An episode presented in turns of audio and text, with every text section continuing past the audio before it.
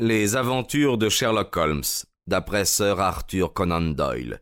Les plans du Bruce Partington.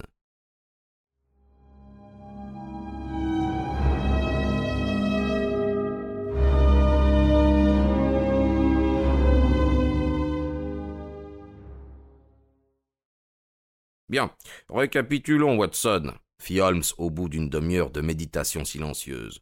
Je ne me rappelle pas avoir jamais rencontré une affaire aussi difficile. Chaque fois que nous avançons d'un pas, c'est pour nous trouver devant un nouveau mur. Et pourtant, nous avons progressé de façon appréciable. Notre enquête à Woolwich se solde par une conclusion peu favorable à Cadogan West.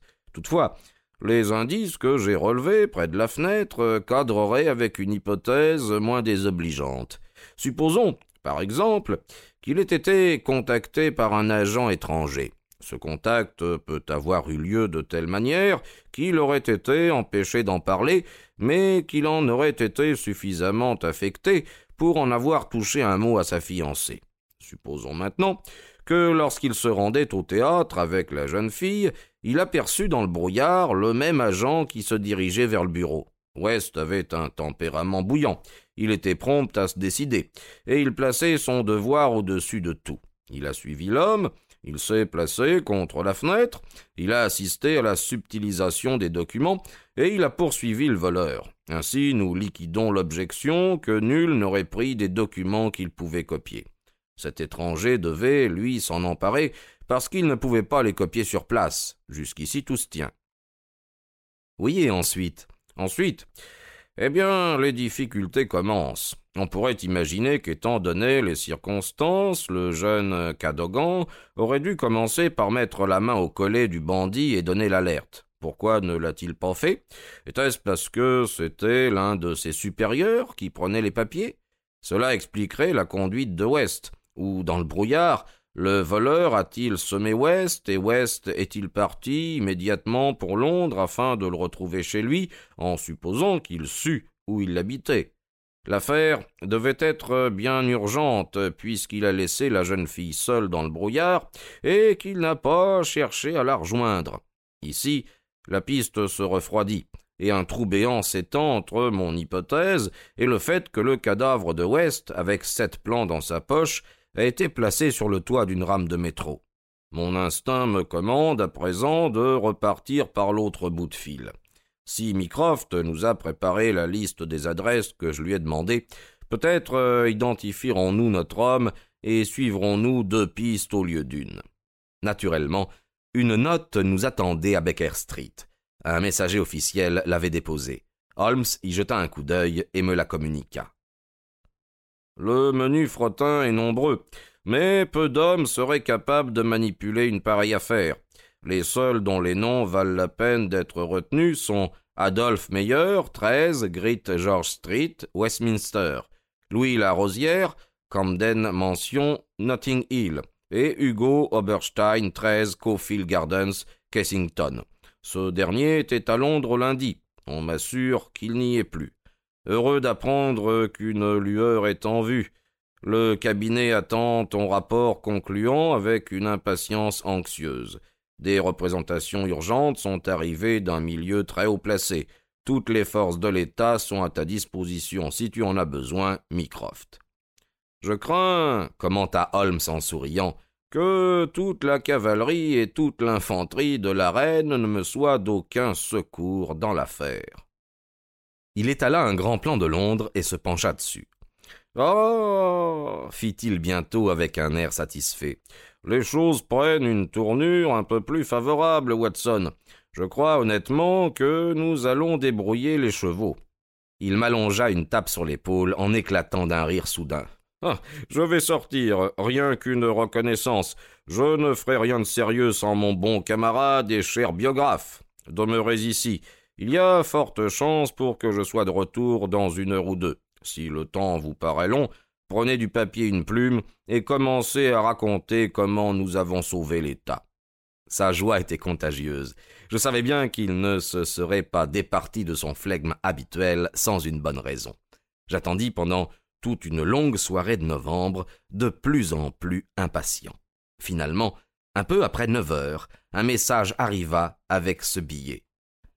Je dîne au restaurant Goldini, Gloucester Road, Kensington. Emportez une pince Monseigneur, une lanterne sourde, un ciseau à froid et un revolver. Sherlock Holmes. Bel équipement pour un citoyen respectable à transporter au long des rues drapées de brouillard. J'enfouis le tout dans mon manteau et je me fis conduire à l'adresse indiquée. Devant une petite table ronde près de la porte de ce restaurant italien de luxe, mon ami était assis. Alors, avez-vous mangé quelque chose? Alors prenez un café avec moi et un curaçao.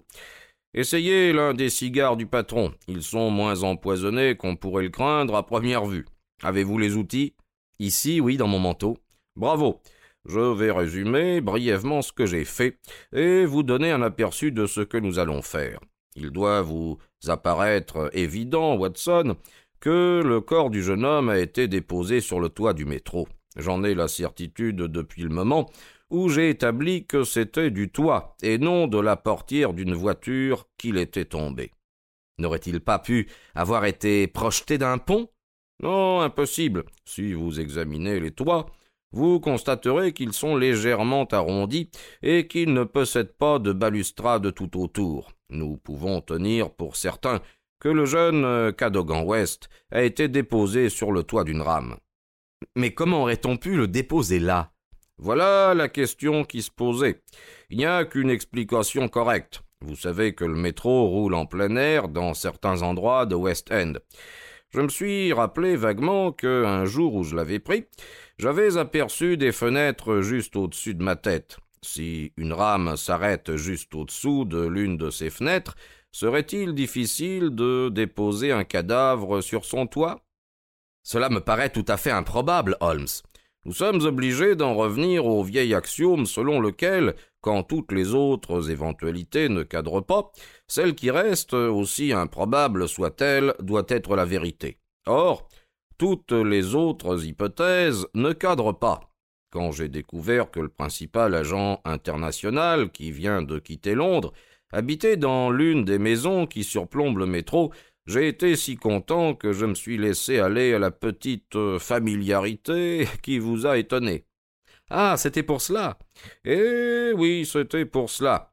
Monsieur Hugo Oberstein du 13 Cofield Gardens étant devenu mon objectif, j'ai commencé mes opérations à la station de Gloucester Road. Un employé très aimable m'a accompagné sur la voie et m'a permis de m'assurer non seulement que les fenêtres de l'escalier de service de Cofield Gardens donnent sur la voie, mais d'un fait encore plus important. Étant donné qu'un croisement tout proche avec des voies de chemin de fer, les rames de métro demeurent parfois immobilisées pendant quelques minutes à cet endroit. Merveilleux, Holmes. Et vous avez résolu le problème. Pas complètement, Watson. Nous avançons, mais le but est encore loin. Après avoir contemplé les murs de derrière Cofield Gardens, j'ai inspecté la façade et j'ai vérifié que l'oiseau s'était réellement envolé. Sa maison est très vaste, non meublée à ce que je crois dans les étages supérieurs. Oberstein vivait là avec un seul domestique, sans doute un complice qui a toute sa confiance. Nous devons nous rappeler qu'Oberstein est parti pour le continent afin de se défaire de son butin, mais non pour s'enfuir. Il n'avait aucune raison de redouter un mandat d'arrêt ou de perquisition, et il n'a jamais dû envisager qu'un amateur se livrerait à une visite domiciliaire. C'est précisément cette visite domiciliaire à laquelle nous allons nous livrer. Ne pourrions-nous pas obtenir un mandat pour euh, légaliser l'opération? Et nous manquons de preuves formelles. Que pouvons-nous espérer trouver dans cette perquisition? Peut-être une correspondance intéressante. Ah. Je n'aime pas cela, Holmes. Mon cher ami, vous ferez le guet dans la rue, et je me réserverai le rôle criminel. L'heure n'est pas aux bagatelles. Réfléchissez à la note de Mycroft, à l'amirauté, au cabinet, à la personne d'un rang élevé qui attend des nouvelles. Nous sommes tenus d'agir. Pour toute réponse, je me levai. Vous avez raison, Holmes. Nous sommes tenus d'agir. Il se leva également et me serra la main. Je savais que vous ne flancheriez pas au dernier moment, me dit-il. Le temps d'un éclair, je lus dans ses yeux un sentiment qui se rapprochait de la tendresse. L'instant d'après, il était redevenu maître de lui et pratique. C'est à environ huit cents mètres, mais nous n'avons pas besoin de nous presser. Marchons tranquillement. Je vous recommande de ne pas laisser tomber nos outils. Votre arrestation par un policeman soupçonneux serait une complication tout à fait regrettable. Cofield Gardens était l'une de ces artères du centre où s'alignaient des maisons à piliers et à porches du style victorien moyen, comme on en voit tant dans le West End de Londres. Derrière la porte voisine devait se dérouler une réunion d'enfants, car le joyeux bourdonnement de voix jeunes et le fracas d'un piano résonnaient dans la nuit. Le brouillard n'était pas dissipé et nous protégeait de son voile amical. Holmes avait allumé la lanterne pour éclairer la porte massive. Sérieux obstacle, fit-il.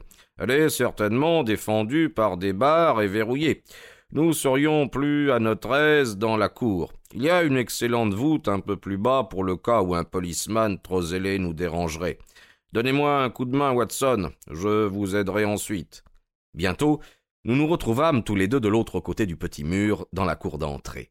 À peine avions-nous atteint le coin le plus ombreux que nous entendîmes au-dessus de nos têtes le pas d'un policeman. Quand il se fut éloigné, Holmes s'attaqua à la porte du bas.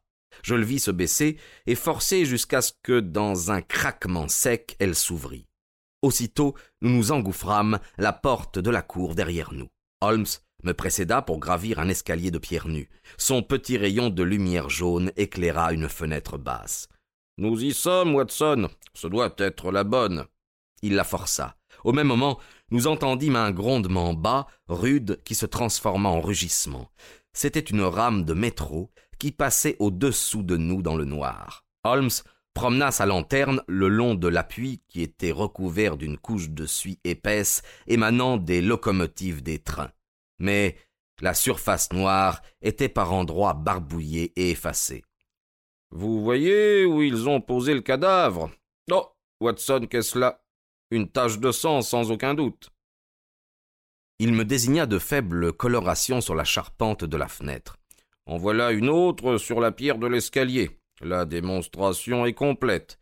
Demeurons ici jusqu'à ce qu'une rame s'arrête. Nous n'eûmes pas à attendre longtemps. La rame suivante rugit comme la précédente en sortant du tunnel, puis, dans un grincement de frein, s'arrêta exactement au-dessous de nous. Il n'y avait pas plus d'un mètre vingt entre le rebord de la fenêtre et le toit d'un compartiment. Holmes referma doucement la fenêtre. Tout se confirme, me dit-il. Qu'en pensez-vous, Watson? Un chef-d'œuvre. Jamais vous ne vous êtes haussé jusque-là, Holmes. Oh, je ne suis pas de votre avis. À partir du moment où j'ai eu l'idée que le cadavre était tombé du toit, idée qui évidemment n'était pas stupide, tout le reste allait de soi. Si de grands intérêts n'avaient pas été en jeu, l'affaire n'aurait été qu'insignifiante. Mais nous ne sommes pas au bout de nos peines. Peut-être euh, trouverons-nous ici de quoi nous aider. Nous avions gravi l'escalier de la cuisine et nous avions pénétré dans l'enfilade des pièces du premier étage.